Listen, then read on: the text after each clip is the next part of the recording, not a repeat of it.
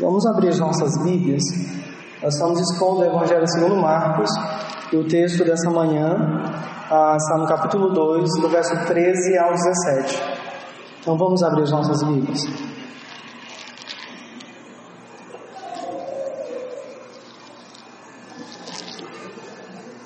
Continuamos então nossa série de exposições intitulada O Rei Servo, baseada no Evangelho segundo Marcos, e Deus tem nos abençoado, nos direcionado em um mundo de tantos evangélicos que conhecem tão pouco o Evangelho, de tantos cristãos que conhecem tão pouco Cristo. É importante olhar para a palavra de Deus e saber quem é verdadeiramente o Filho de Deus, o Senhor da Glória, o Verbo encarnado, Jesus Cristo Salvador, o Rei Servo. Marcos capítulo 2, do verso 13 ao 17.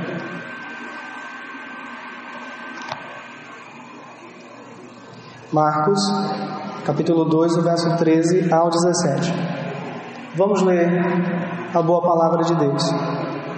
De novo, saiu Jesus para junto do mar, e toda a multidão vinha ao seu encontro, e ele os ensinava. Quando ia passando, viu a Levi, filho de Alfeu, sentado na coletoria e disse-lhe: Segue-me. Ele se levantou e o seguiu.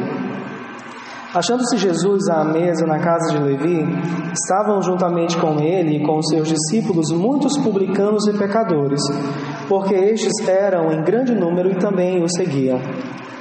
Os escribas dos fariseus, vendo-o comer em companhia dos pecadores e publicanos, perguntavam aos discípulos dele: Por que que come e bebe ele com os publicanos e pecadores? Tendo Jesus ouvido isto, respondeu-lhes: Os sãos não precisam de médico, e sim os doentes. Não vim chamar justos, e sim pecadores. Vamos orar mais uma vez, irmãos? Senhor, derrama de tua graça sobre nós. Que teu Santo Espírito nos conduza, nos santifique nesta manhã. Ajuda-nos a ter atenção e a entendermos a, a tua palavra sagrada. Queremos conhecer a Jesus Cristo, o poder do seu perdão, a glória do seu caráter, a singularidade de sua obra, Senhor. Santifica-nos, queremos conhecer mais, muito mais do Senhor. Ajuda-nos. Nós oramos em nome de Jesus Cristo. Amém. Amém. Em nossa última exposição, foi baseada no capítulo 2 de Marcos, do verso 1 ao 12. Marcos destaca ali a autoridade do rei servo para perdoar pecados. No verso 5, olhem para sua Bíblia, verso 5 do capítulo 2, Jesus Cristo diz ao paralítico: Filho, os teus pecados estão perdoados. E o mestre estava mostrando ao paralítico, nós aprendemos que o problema dele era mais profundo do que a doença física. Acho que o grande problema daquele paralítico era uma, por assim dizer, enfermidade espiritual. Ele estava sob condenação, afastado de Deus. Ele precisava de perdão, ele precisava de redenção. Isso nos mostra que muitas vezes o homem não conhece suas reais necessidades.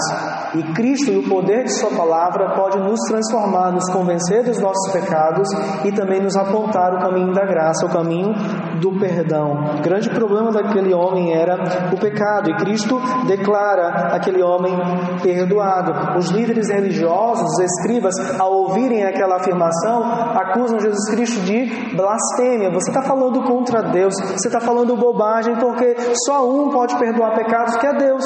Você não é Deus, você é um simples homem. Então Jesus Cristo, para ilustrar a sua autoridade para perdoar pecados, diz a um paralítico: levanta, toma o teu leito e anda. A sua autoridade para perdoar pecados, de perdoar pecados, é destacado aqui então. No texto que nós lemos nessa manhã, Jesus Cristo vai mostrar para nós e mostrou para aquelas pessoas que olharam a esse episódio da cura miraculosa daquele paralítico que ele, que a sua autoridade de perdoar pecados se estende aos, ao maior dos pecadores, por assim dizer. O perdão de Cristo é tão poderoso que perdoa até aquele que é considerado um grande pecador, como Mateus, que era cobrador de impostos. Irmãos, o poder do Evangelho transforma qualquer homem. O poder do Evangelho ah, alcança qualquer coração. Não há pecador irrecuperável para o Evangelho de Jesus Cristo. E nós podemos aprender muito nessa manhã sobre o poder de Jesus Cristo, que chama pecadores. Mas que tipo de pecadores o Senhor Jesus Cristo chama? Que tipo de pecadores o Evangelho transforma, alcança? Primeiro, grandes pecadores, do verso 13 ao 14, a primeira parte do nosso sermão. Segundo, Cristo chama pecadores que se veem como pecadores, versos 15 a 17. Essas são as duas divisões do nosso texto. Primeiro, Jesus Cristo chama grandes pecadores. Vamos caminhar juntos? Olhe para a sua Bíblia. Mais uma vez, nós temos a referência da multidão. É comum nos evangelhos o destaque ah, das multidões e das, dos próprios religiosos. E a multidão procura o Mestre. Aquelas pessoas queriam estar perto de Jesus. Eles estavam maravilhados com a doutrina de Jesus Cristo. Ninguém ensinava como o Mestre, nem escribas de fariseus, nem qualquer outro rabino tinha autoridade de Jesus Cristo. Ele é o pão que desceu do céu.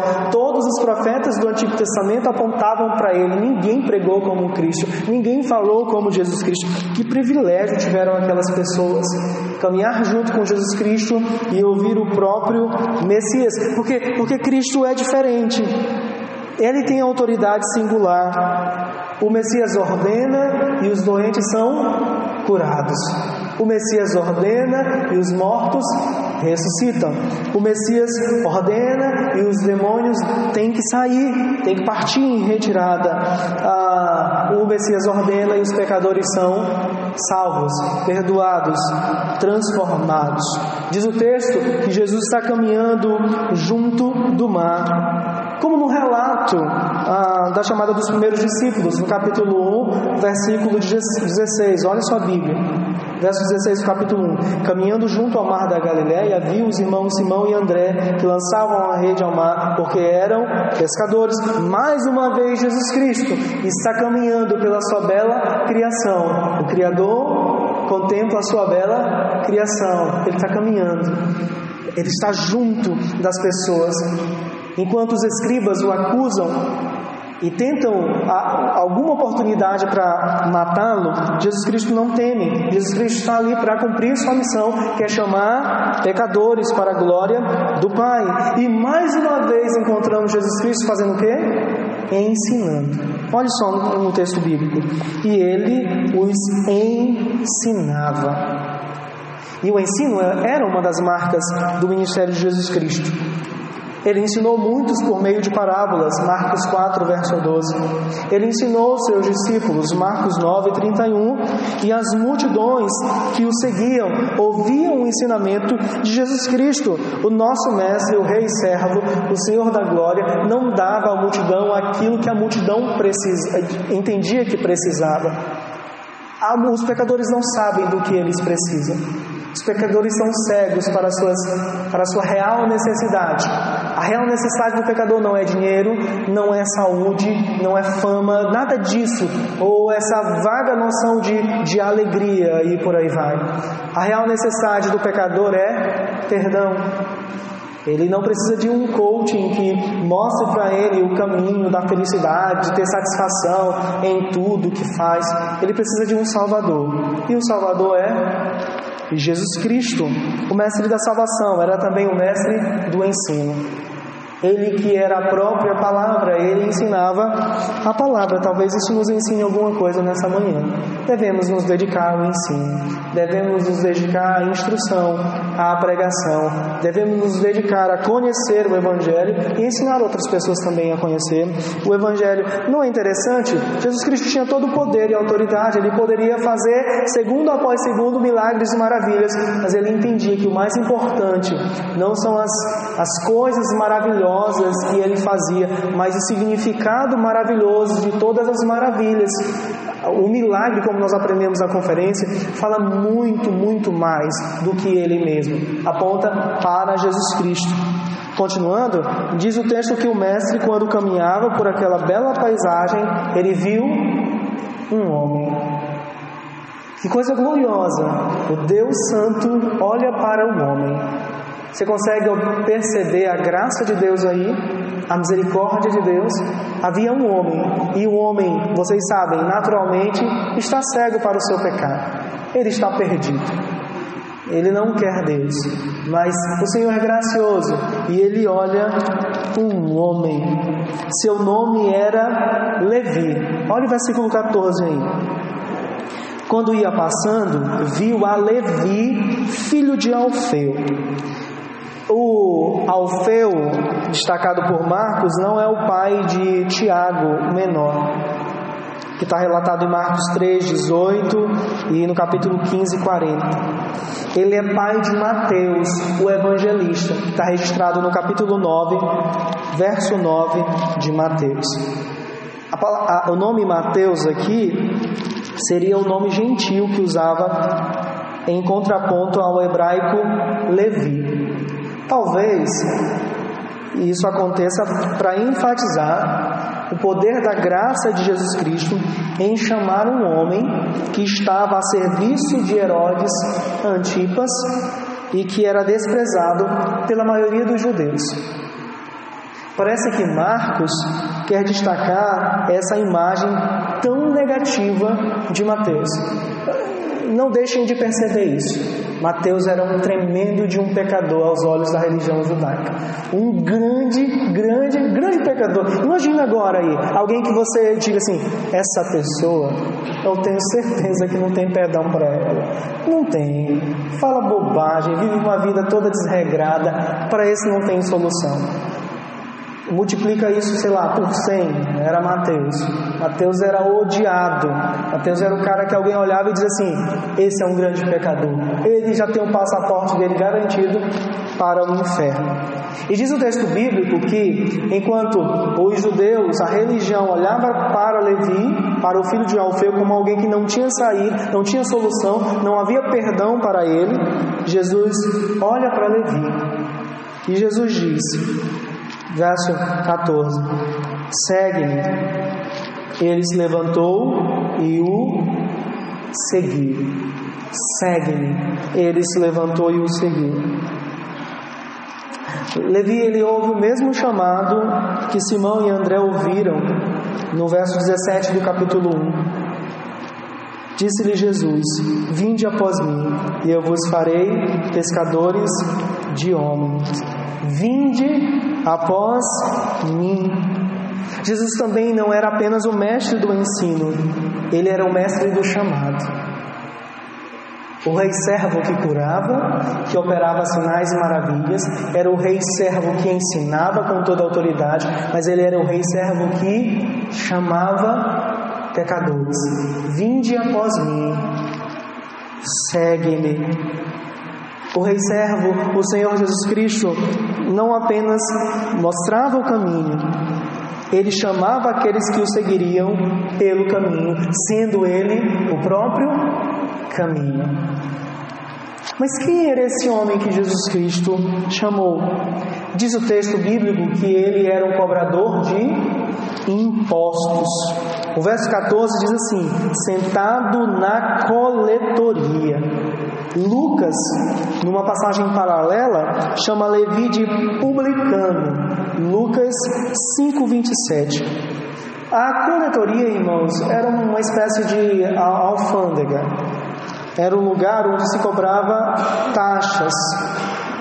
É, naquela época, o Império Romano montava, vamos chamar assim, barracas para que os coletores de impostos, de taxas, ficassem ali. E qualquer pessoa que passasse por uma estrada que ficava entre a Síria e o Egito, tinham que pagar ah, uma taxa. Ah, eu estou levando peixe. Beleza, vai ter que pagar uma taxa, qualquer coisa, você teria que deixar algum valor ali para César. E as pessoas que trabalhavam na coletoria não eram bem vistas, sabe por quê? Porque boa parte deles eram judeus que trabalhavam contra os judeus e que trabalhavam de uma forma ilícita, injusta. Para vocês terem uma ideia, eu separei aqui uma citação de alguém que comentou sobre quem eram os publicanos na época. Diz mais ou menos assim: os publicanos geralmente cobravam grandes somas eles adquiriram a reputação de serem extorsionários. Além disso, os judeus publicanos eram considerados traidores, infiéis ao seu próprio povo e à sua própria religião. Afinal, não estavam eles a serviço do opressor estrangeiro, a serviço do imperador romano pagão?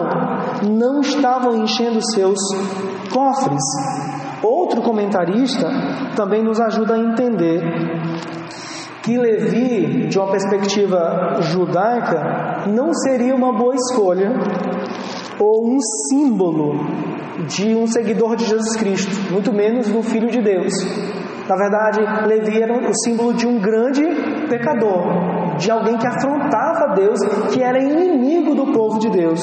Diz o comentarista assim: os coletores eram desprezados porque trabalhavam para os romanos e tinham permissão de cobrar quaisquer sobretaxas que desejassem, geralmente uma soma exorbitante e desonesta. De acordo com a tradição judaica, a mera presença de um coletor de impostos em uma casa a tornava impura. Será que era grande pecador, símbolo de grande pecador? Os publicanos realmente amavam o dinheiro. Eles eram impiedosos, materialistas, egoístas, grandes pecadores. Talvez você junte os seus pecados agora e diga: Ah, mas eu nem me comparo com esses publicanos. Mas você foi alvo da mesma graça que alcançou Levi, Mateus. A mesma afronta de Levi foi a sua e a minha afronta. A mesma rebeldia de Levi foi a sua e a minha. Nós somos salvos pela graça, não pelos nossos méritos. Mas naquele dia, sentado na coletoria, Levi ouviu mais que o som das moedas, mais do que a canção dos ventos balançando as águas e as folhas. Naquele dia, ele ouviu uma voz diferente. Ele ouviu a voz que criou os céus e a terra. A voz do misericordioso Deus, do compassivo Senhor, do misericordioso Senhor. Ele ouviu a voz do amor, ele ouviu a voz do perdão, que sussurrou em seu ouvido e disse: Segue-me segue-me. De repente, a atenção de Levi, o coração de Levi foram capturados. E então Levi olha fixamente para aquele que o chamava. Seu amor pelo dinheiro começou a diminuir. O grande pecador olhou agora para o grande Salvador. O impuro olha para aquele que purifica, aquele que é odiado, agora olha para aquele que tem um amor surpreendente, que ama você, que é um grande pecador, que ama a mim, que sou um grande pecador. Você se sente amado nessa manhã? Eu me sinto amado. E eu não estou falando isso que continuamente ah, eu vivo numa boa, mas em, quando eu estou em crise, quando eu estou em dificuldade, eu olho para esse Cristo e tento pela fé ouvir sua voz dizendo: segue-me. E foi essa voz que Levi ouviu, Foi esse Salvador que Levi olhou. Ele que era desprezado pelos religiosos, ele foi aceito pelo Santo Filho de Deus. E diz o texto que ele se levantou e o seguiu. Levi deixou tudo para seguir o Mestre. Ele abandonou tudo o que o prendia para seguir ao Rei servo. E a gente aprende tanta coisa preciosa aqui, e a primeira delas é que Jesus chama pecadores que aos olhos humanos não merecem salvação. O perdão de Cristo é tão surpreendente, tão glorioso, tão profundo, tão poderoso, que nós não conseguiríamos fazer o mesmo. Não é verdade? Às vezes uma pessoa fala algo contra nós, besteira, nós ficamos cheios de rancor, de ódio, a gente quer retribuir na mesma moeda, mas o Evangelho não é assim. O Evangelho transforma e chama e perdoa pessoas que talvez eu e você não conseguiríamos fazer isso. Esse evangelho que transforma, que recupera o irrecuperável, que aceita o inaceitável, que perdoa o imperdoável, que ama aquele que odeia, que ama aquele que abandona, que ama aquele que nega. Esse é o nosso Salvador, Salvador de Levi. Você lembra da história de Zaqueu? Ficou popularizado pela música do Regis Damésio. Como Zaqueu, eu quero subir o mais alto que eu puder. Não, eu não quero ser mais como Zaqueu. Eu já sou salvo. Talvez essa música sirva para quem não é salvo. Zaqueu era um tremendo de um pecador. Em Lucas 19, verso 2, diz o texto que ele era, ele era o maioral dos publicanos e era rico. Ele era o chefe dos corruptos e era muito, muito, muito rico. Quando Jesus decide se hospedar na casa de Zaqueu, o que as pessoas disseram? O que nós falamos quando olhamos um grande pecador entrando na nossa igreja? Claro que eu estou falando de grande pecador nessa parte mais exterior, entende? Na, na, superfície, aquilo que você olha. Por exemplo, ah, uma prostituta entrou, um homossexual entrou aqui ah, um usuário de, de, de, de, drogas entrou aqui. Eu tive é, essa experiência em uma igreja, quando nós estávamos trabalhando com dependentes químicos, e de repente o Senhor trouxe muita gente, mas muita gente que aos olhos de crentes eram considerados como grandes, grandes, grandes pecadores. É muito fácil você sentar perto de uma pessoa bem vestida e cheirando bem, né? Perfume legal, bem vestido. Mas o contrário não é tão agradável. E aquelas pessoas que olharam Jesus Cristo indo até a casa de Zaqueu recriminaram o Senhor Jesus Cristo. No verso 7 de Lucas 19 diz assim: Todos os que viram isto murmuravam, dizendo que ele se hospedara com homem pecador. Como ele é o filho de Deus, se diz o Messias, e, e, e vai para a casa de um pecador. E Jesus respondeu: A resposta de Jesus, como sempre, é profunda. E ele diz: Porque o filho do homem veio buscar e salvar o perdido. Outro exemplo de alguém que aos olhos humanos não tinha saída era o apóstolo Paulo. Você lembra da história de Paulo? O texto bíblico diz que Saulo, porém, assolava a igreja, entrando pelas casas e, arrastando homens e mulheres, encerrava-os no cárcere. Atos 8:3. Um dos significados da palavra assolar, irmãos, é devastar. Paulo devastava a igreja de Cristo. Mas em Atos capítulo 9, do verso 1 ao 9, o Senhor Jesus alcançou o coração daquele grande pecador. E a transformação de Paulo foi tão gloriosa que até mesmo Ananias ficou desconfiado. Deus chamou Ananias e disse: Vai até Paulo. Olha o que Ananias disse no verso 13 de Atos 9. Ananias, porém, respondeu: Senhor, de muitos tenho ouvido a respeito desse homem Quantos males tem feito aos teus santos em Jerusalém? Irmãos, o Evangelho chama grandes pecadores, transforma rebeldes em homens fiéis. Talvez a gente não tenha ninguém aqui que não siga Jesus Cristo. Mas serve para todos nós. Se você encontrar um grande pecador, diga para ele que ele não é irrecuperável, que o pecado dele não é maior que a graça de Deus, não se coloque como alguém que pode salvar alguém, outra pessoa, ou que pode jogar no inferno um pecador. A cruz é poderosa para quebrantar o coração de qualquer um, até daquele seu familiar que você, semana após semana, mês após mês, você prega e parece que nada acontece. Continue. Enquanto você tiver forças, pregue o Evangelho de Jesus Cristo.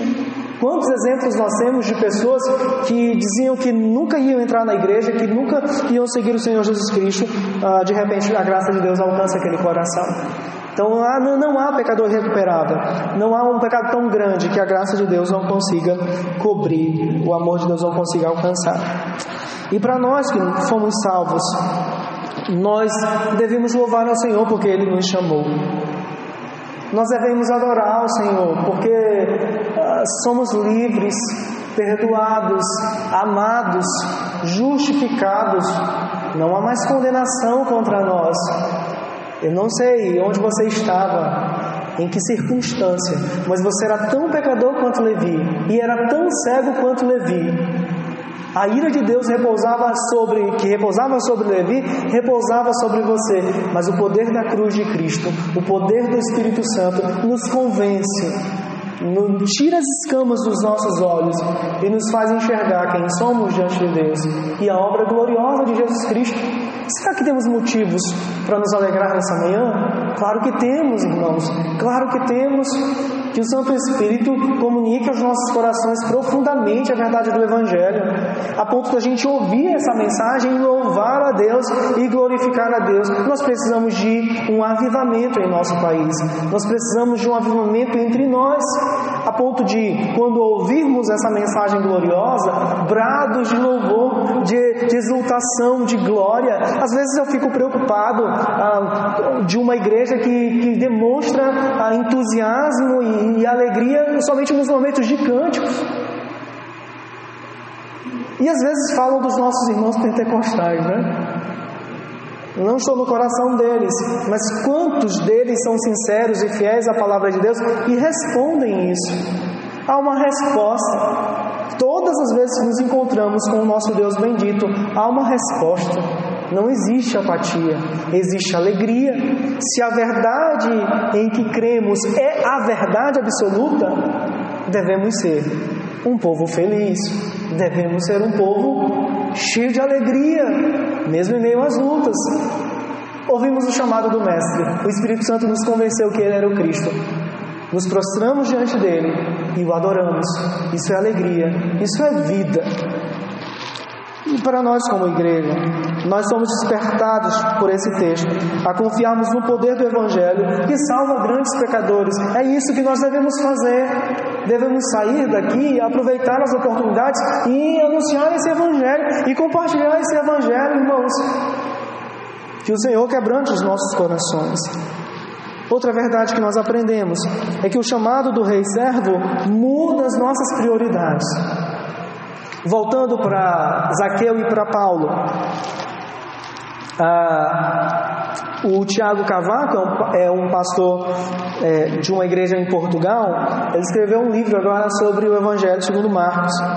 E ele diz assim: seguir Jesus é largar o que até agora nos agarrou. Nós não somos mais agarrados pelas coisas. Estamos presos a Cristo. E na medida em que estamos presos a Ele, somos livres. Usamos as coisas para a glória de Deus e para servir os outros. Não, não somos agarrados por elas. Não somos escravos delas.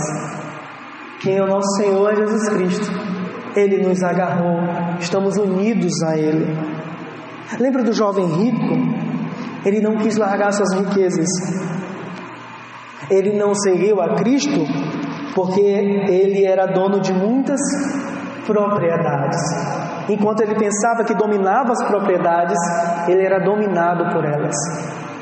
Às vezes acontece isso com a gente. Às vezes somos dominados pelo pelo nosso lazer, pelo nosso trabalho, ou por aquela falsa desculpa, eu estou cansado. Irmãos, a gente sabe que aquilo que nos traz satisfação vence o nosso cansaço, não é verdade? Quantas vezes você voltou do trabalho cansado e foi jogar futebol? Quantas vezes você voltou da sua lida, que é dura, eu sei disso, e foi ao cinema? Quantas vezes se reunir com seus amigos, que nos traz satisfação, faz com que a gente esqueça dos nossos cansaços, da nossa dificuldade, das nossas dores? Nós não negamos o cansaço, mas o prazer de estar diante do Senhor vence o nosso cansaço. Nós somos fortalecidos. Às vezes somos agarrados por muitas coisas e o jovem rico por sua riqueza. Mas olha para Zaqueu. Eu quero mostrar para vocês aqui como Zaqueu e Paulo eles mudaram de prioridades. Em Lucas 19, verso 8, Zaqueu, depois de ouvir a palavra do mestre, disse assim: Senhor, resolvo dar aos pobres a metade dos meus bens e se em alguma coisa tenho defraudado alguém, restituo quatro vezes mais. Lembra quem era Zaqueu? O chefe dos, dos injustos, dos corruptos. E ele era muito rico. Percebeu a mudança de prioridade? Percebeu? Quando o Evangelho entra nas nossas vidas, ele vira a nossa vida de, de, de cabeça para baixo. Há uma mudança significativa em nós. Lembra de Paulo, que assolava a igreja? Lembra de Paulo que perseguia? Atos 9, 20 diz assim: E logo pregava nas sinagogas a Jesus, afirmando que este é o Filho de Deus. Paulo agora era um homem que amava mais a Cristo do que sua própria vida, amava mais a Cristo do que a religiosidade. Por isso ele disse certa vez: Porém, nada considero a vida preciosa para mim mesmo, contanto que complete a minha carreira e o ministério que recebi do Senhor Jesus para testemunhar o Evangelho da graça de Deus. Ele é agora um homem que diz: Cristo vive em e esse viver que agora tenho na carne, vivo pela fé no Filho de Deus, que me amou e a si mesmo se entregou por mim. Muda tudo, irmãos. Muda tudo. Para aqueles que não são crentes, talvez tenhamos pessoas que caminham com o povo de Deus, mas que não pertencem ao povo de Deus. E o que mostra essa verdade são as obras. Alguém vai ouvir esse sermão. Talvez essa pessoa que, que vai ouvir esse sermão não seja crente também. E eu digo para essa pessoa: seguir a Cristo significa obedecê-lo. Seguir a Cristo significa mudar as prioridades, mudar nossa visão de mundo. É preferir obedecer a Jesus Cristo do que ao coração. É amar mais a Cristo do que o dinheiro, lazer, poder, reconhecimento humano. Seguir a Cristo, irmãos, é, é não ser do mesmo mundo, é, é não ser do mundo, mesmo estando no mundo. Seguir a Cristo é morrer para si mesmo. Seguir a Cristo é levantar, deixar a coletoria e morrer para o pecado. Seguir a Cristo é deixar todos os ídolos, todos os senhores das nossas vidas e olhar para um único Senhor e Deus, Jesus Cristo. Os pecadores são chamados nessa oportunidade a seguir a Cristo, mas haverá um preço. E nós precisamos anunciar isso aos pecadores. Precisamos dizer a eles que existe um preço, não para ser salvo, mas porque você é salvo. Existe um preço ah, de seguir a Cristo, existem um, um, manifestações disso, existem consequências. Mas para nós que somos crentes, o chamado do Mestre é prioridade em nossa vida. Você consegue perceber mudanças em sua visão de mundo? Como você olha para o dinheiro? Existem pessoas que não precisam, mas que trabalham um, dois, três, cinco, dez expedientes, sei lá, estou exagerando só para destacar, que muita gente acaba trabalhando muito, muito, muito, muito porque alguém disse que o modelo de vida correto é aquele, aquele e aquele. A televisão correta não é essa de, de 42 polegadas, você tem que comprar um de 70 polegadas. Não, o celular não é esse, o celular você tem que comprar de 10 mil reais. Eu tenho que trabalhar, trabalhar. E aí começa a negligenciar o chamado do mestre. Será que nossa visão sobre o dinheiro é uma visão cristã? Nós temos morrido para nós mesmos? Ou nós continuamos com as mesmas prioridades de antes? Irmãos, é, é tão complicado ver pessoas na igreja tão tristes ver pessoas na igreja que têm as mesmas prioridades diante de conhecer a Jesus Cristo, só colocaram um carimbo gospel. Eu amo ao, ao dinheiro de forma gospel. Eu amo o lazer acima de Cristo de forma gospel.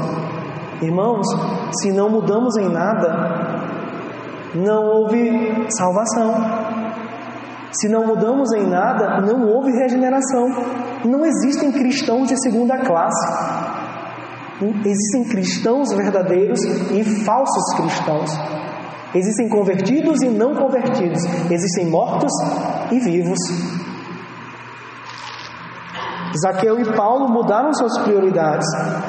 Levi experimentou essa mudança. Ele passou a amar mais o Senhor Jesus do que o dinheiro. Se você é crente, se você se acha crente e ainda não consegue perceber nenhuma mudança, eu digo a você, talvez você precise conhecer Jesus Cristo e se arrepender. E a graça para você nessa manhã. Mas aí você diz realmente, pastor, tem algumas coisas que eu preciso mudar. Realmente você está falando certo. Eu digo para você: a misericórdia de Deus para você. Não abandone a congregação. Leia a palavra, tenha uma vida de oração. Se aconselhe com irmãos maduros na fé.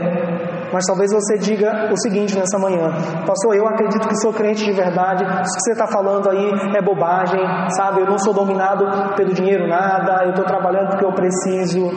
Avalie sua afirmação. Irmãos, tentem me mostrar uma lógica ou uma base bíblica para uma bênção de Deus sobre sua vida que te afasta do próprio Deus.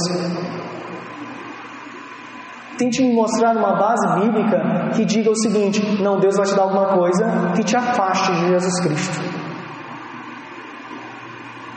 É um engano é um engano. Talvez você esteja perdido dentro do lugar que você acha que está salvo. Você precisa olhar para você mesmo e entender isso. Então, o Senhor Jesus Cristo chama grandes pecadores.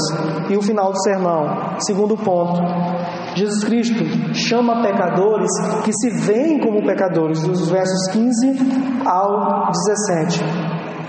Parece que Mateus estava tão alegre, mas tão alegre, que ele chama Jesus para um banquete em sua casa.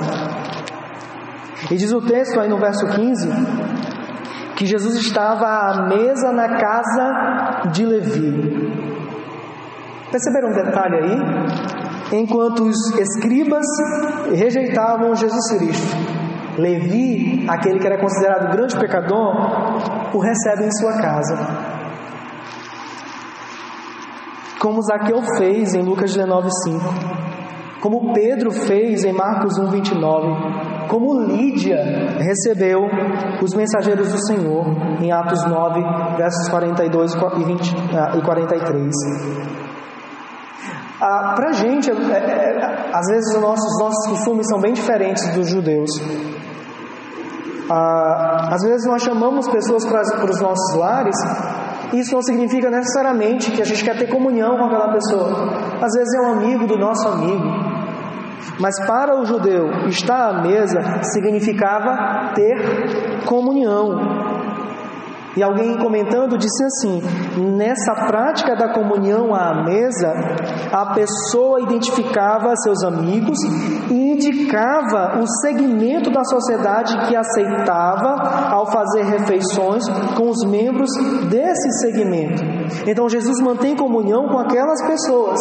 Então Jesus está destacando aqui que ele é gracioso ao compartilhar de uma refeição com pecadores. Jesus estava se aproximando de pecadores. Agora não era só de um grande pecador, mas de uma reunião de grandes pecadores, publicanos e pecadores. E Levi convidou seus amigos. Observaram então que, que Levi está imitando Jesus Cristo, Jesus chama pecadores. E o pecador que é chamado chama outros pecadores. Conseguiram observar isso? Aquele que chama chama pecadores e pecadores chamados chama outros pecadores. E é isso que Levi faz, verso 15. Estavam juntamente com ele e com os seus discípulos muitos publicanos e pecadores, porque estes eram em grande número e também o seguiam. Sobre os publicanos, perdão, eu falei, eu dei algumas explicações. Mas os pecadores aqui eram um grupo de pessoas que não seguiam as tradições judaicas, que não seguiam a lei judaica, que não frequentavam as sinagogas, aqueles que não ah, estudavam a Torá e não seguiam os rituais religiosos da época, eles eram considerados pecadores. Mas no final das contas, as palavras são intercambiáveis. Publicanos e pecadores mostram uma verdade sobre eles: eles estavam separados de Deus. Eles eram grandes pecadores. Outra coisa interessante é que as leis dietéticas dos judeus tinham como objetivo excluir o contato com os gentios. Então a ideia da religião judaica era excluir os gentios que eles consideravam grandes pecadores e entendiam que a salvação não veio para os gentios, para os não judeus. Mas Jesus, ao compartilhar daquela refeição, ele, ele acaba ofendendo os mestres da lei. Por quê? Porque ele está comungando com os pecadores. Ele está dizendo que há comunhão sim de um judeu com o gentio, daquele que se considera o filho de Deus com aqueles que são considerados grandes pecadores. Olha o verso 16.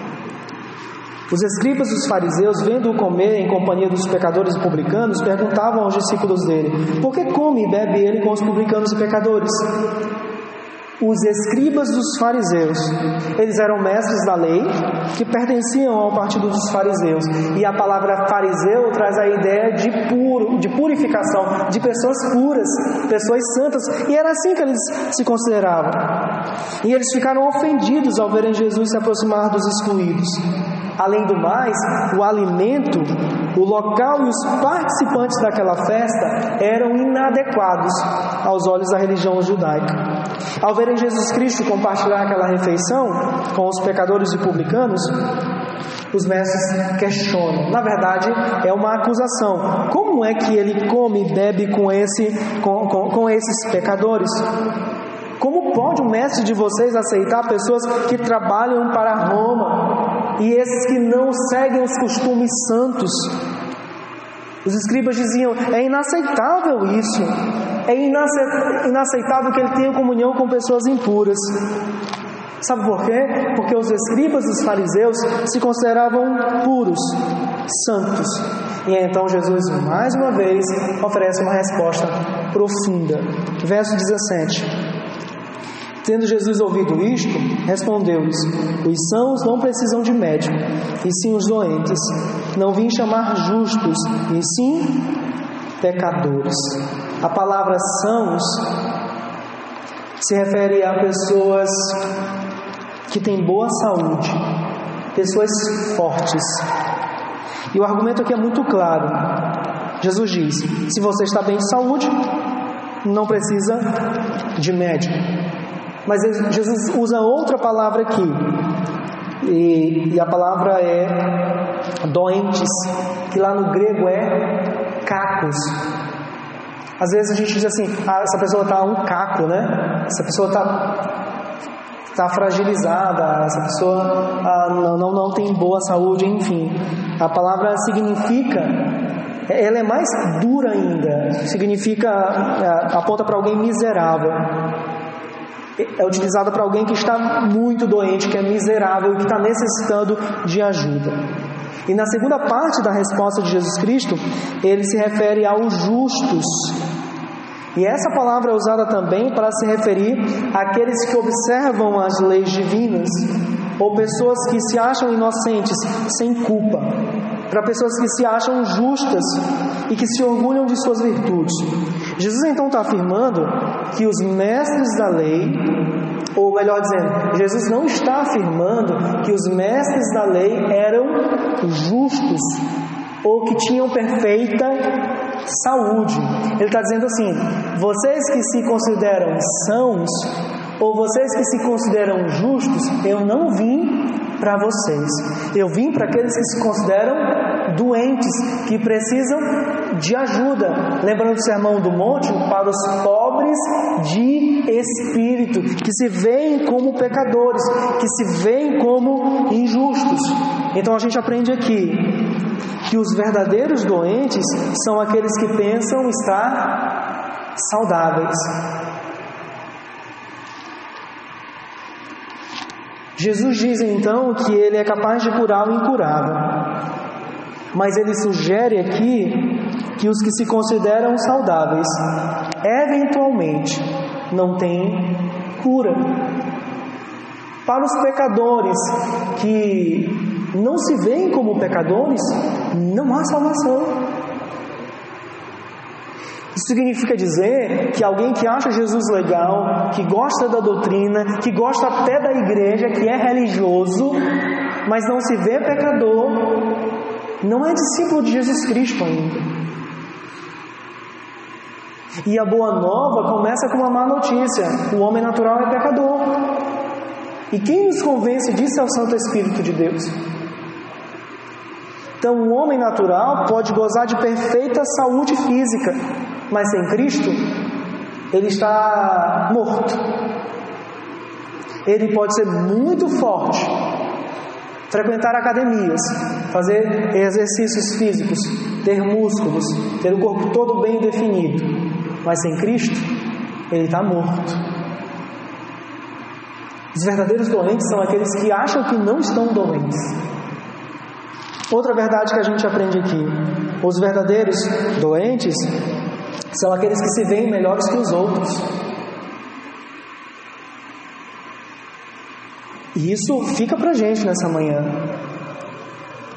Às vezes nós manifestamos essa doença dos escribas quando nós julgamos os outros no sentido de dizer não há saída, não há salvação para essas pessoas aí. Nós precisamos ter cuidado para não desenvolver esse caráter farisaico pecaminoso. Outra verdade que a gente aprende aqui é que os piores doentes são aqueles que não querem se envolver com os pecadores para levá-los a Cristo. Perceberam isso entre os escribas? Eles se achavam homens de Deus, estudiosos da palavra, mas descartavam os pecadores e não queriam levá-los para Cristo. Você consegue perceber alguém doente na igreja espiritualmente falando, quando essa pessoa não tem um desejo de levar outras pessoas a seguir Jesus Cristo. E note, você pode muito bem articular doutrinas bíblicas, você pode muito bem ser assíduo nos cultos, você pode muito bem fazer muitas coisas na igreja, mas geralmente aquelas pessoas que fazem muita co muitas coisas na igreja, às vezes estão muito, muito distantes das prioridades do reino. Às vezes aquelas pessoas que são ativistas dentro do prédio nunca compartilharam o evangelho. Muitos desses caras que discutem teologia por aí, por exemplo, eu estou pegando muito no pé desse povo, né? Muitas vezes nunca compartilhou esse evangelho. Muitas vezes nunca apontou o caminho, é Cristo Jesus. Então a doença, você consegue perceber esse pecado quando você identifica uma falta de vontade, uma falta de desejo de levar outras pessoas a Jesus Cristo. Aprendemos também outra coisa aqui, irmãos. Nossa justiça não nos justifica diante de Deus. Nossa justiça é trapo nossas boas obras igualmente. Que valor tem em nós sem Cristo? Quem é você? Quem sou eu? Sabe, aquele cara que bateu no peito e disse graças a Deus que eu não sou como esse outro aqui, pecador. Mas o grande pecador disse: ser propício a mim. que sou pecador. Todos os dias temos motivo de oração. Senhor, sabemos que na prática não temos merecimento algum, mas graças ao teu filho, aos méritos do teu filho, não há justiça para descrentes, para quem não segue a Cristo Jesus, não adianta o moralismo, não adianta o legalismo, não adianta as peregrinações, não adianta as oferendas, não adianta nada disso. Quem nos justifica é Cristo Jesus, é Deus em Cristo Jesus. Ele é a nossa justiça. Ele é o nosso Senhor, o Senhor da glória, o Senhor da justiça, que nos cobriu com o seu manto de santidade, de perfeição, que nos cobriu com o seu manto de justiça, de tal forma que o inferno não pode mais nos condenar, não pode mais nos acusar. O sangue do Cordeiro de Deus nos lavou de todo o pecado, nos lavou de toda acusação. Nossa justiça não nos justifica, mas a justiça de Cristo nos lava e nos justifica. Somos justos diante de Deus e não cairemos não seremos desapontados. Ouviremos do Senhor, vinde benditos de meu Pai. Ouviremos dele, porque fomos justificados. Outra coisa que a gente aprende aqui. Uma das maiores evidências de que fomos curados ou salvos é que desejamos que outras pessoas conheçam a Cristo. Foi isso que Levi Mateus fez. Ele abandonou aquilo que o agarrava, o dinheiro, o trabalho. Eu não estou dizendo que você precisa fazer isso, abandonar seu emprego. Mas se você ama o seu emprego acima de todas as coisas, quando você conhece a Cristo, você passa a amar a Cristo acima do seu trabalho e de todas as outras coisas. E Mateus então sai disparada para sua casa, e eu imagino é, Zaqueu não, perdão, Levi chamando as outras pessoas, os outros pecadores, e dizendo: Eu ouvi uma voz, eu ouvi uma voz singular eu ouvi um homem que me transformou, ele pode transformar vocês. Venham. E ele está imitando Jesus Cristo, ele está tendo comunhão com pecadores. Ele está tendo comunhão com pecadores. Nós temos feito isso, irmãos. Nós temos feito como Levi, como Paulo, como Zaqueu fez. Paulo, logo depois de sua conversão, ele vai anunciar o nome de Jesus Cristo. Com quantos pecadores nós, nós temos contato durante a semana? Quantas pessoas nós intencionalmente anunciamos o Evangelho, oramos por eles, irmãos, a começar em mim, nós precisamos deixar essa preguiça eclesiástica, essa monotonia, esse marasmo do prédio. Eu não estou dizendo que o prédio não seja importante, eu não estou dizendo que o culto público não seja importante, é importante, ah, tem o seu valor, mas a vida cristã não se resume a isso. Faça essa pergunta para você mesmo. Aqueles que foram alcançados pelo Evangelho, anunciam o Evangelho para os perdidos.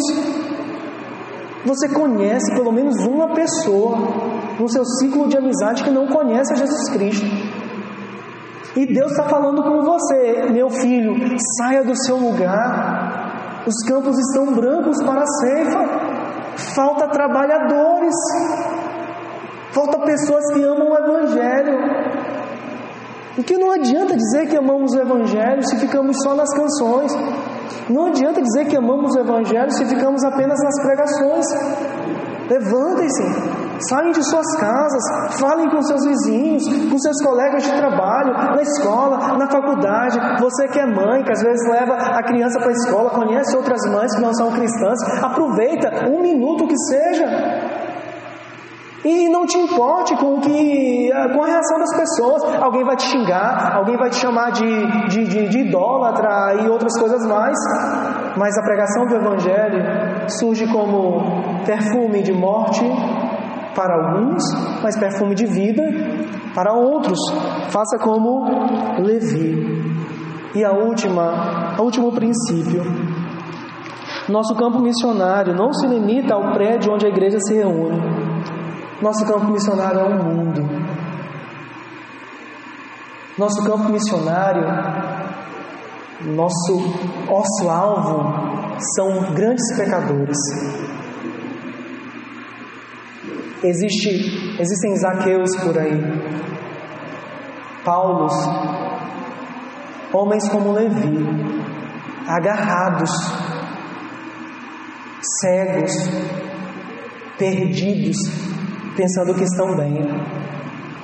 O que nós temos feito? Perceberam que Levi não precisou de uma campanha? Perceberam que Levi não precisou de um grupo de interesse sobre missões?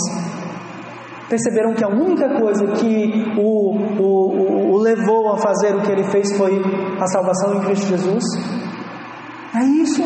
Você está olhando uma família dentro de uma casa e você sabe que a casa vai explodir e você fica olhando de longe e a casa explode. Todos morrem. É isso que acontece quando a gente vê um pecador e não anuncia a palavra de Deus. Nosso campo missionário é o mundo. E a gente tem que destacar aquilo que é mais escandaloso. São os homossexuais, são as prostitutas, são os ladrões, são dependentes químicos, são advogados, são médicos, arquitetos, donas de casa, homens, mulheres, adolescentes, crianças. O mundo está aí, irmãos. Nós não podemos esconder a lamparina debaixo da mesa. A gente tem que tirar e botar sobre a mesa e vai iluminar todas as coisas. Nossa casa está edificada na rocha e lá na rocha há uma luminária, há uma luz que ilumina todas as coisas. E nós somos como como como lâmpadas no mundo apontando para a luz. Não somos a luz verdadeira, mas nós somos o meio, uma luz como em sombras, que aponta para a verdadeira luz. Lembra de João? Ele é a luz do mundo, o Cordeiro de Deus que tira o pecado do mundo, o Filho de Deus, o Verbo encarnado, aquele que disse do alto da cruz está consumado. Quem é Jesus Cristo? Aquele que chama os piores pecadores para segui-lo. O que, que ele faz? Como ele se mostra? Ele é misericordioso e ele decide ter comunhão com pecadores. O que nós devemos fazer diante dessa mensagem? Devemos abandonar nossa autojustiça, nossa presunção em pensar que para algumas pessoas não há salvação. Devemos seguir a Cristo e colocar nosso relacionamento com Ele acima de tudo e de todos. Que a palavra de Deus seja aplicada aos vossos corações. Vamos agradecer pela palavra. Senhor, obrigado por esse tempo de reflexão. Obrigado pelo privilégio de estar nesse prédio, tendo total condição de comunicar o teu evangelho. Obrigado pelos meus irmãos. Obrigado por tua palavra. Ajuda-nos, santifica-nos, Pai. Possamos olhar para esse texto, tirar lições preciosas para as nossas vidas e praticar. Oh Deus, possamos anunciar a tua palavra aos pecadores e entender que o teu evangelho transforma qualquer um. Tem misericórdia de nós, por muitas vezes não anunciarmos a palavra, mas que possamos seguir o exemplo de Levi, convidar pecadores para ouvir o Senhor e, se assim o Senhor quiser, que eles sejam convertidos para a tua glória. Nós oramos em nome de Jesus Cristo. Amém, amém e amém.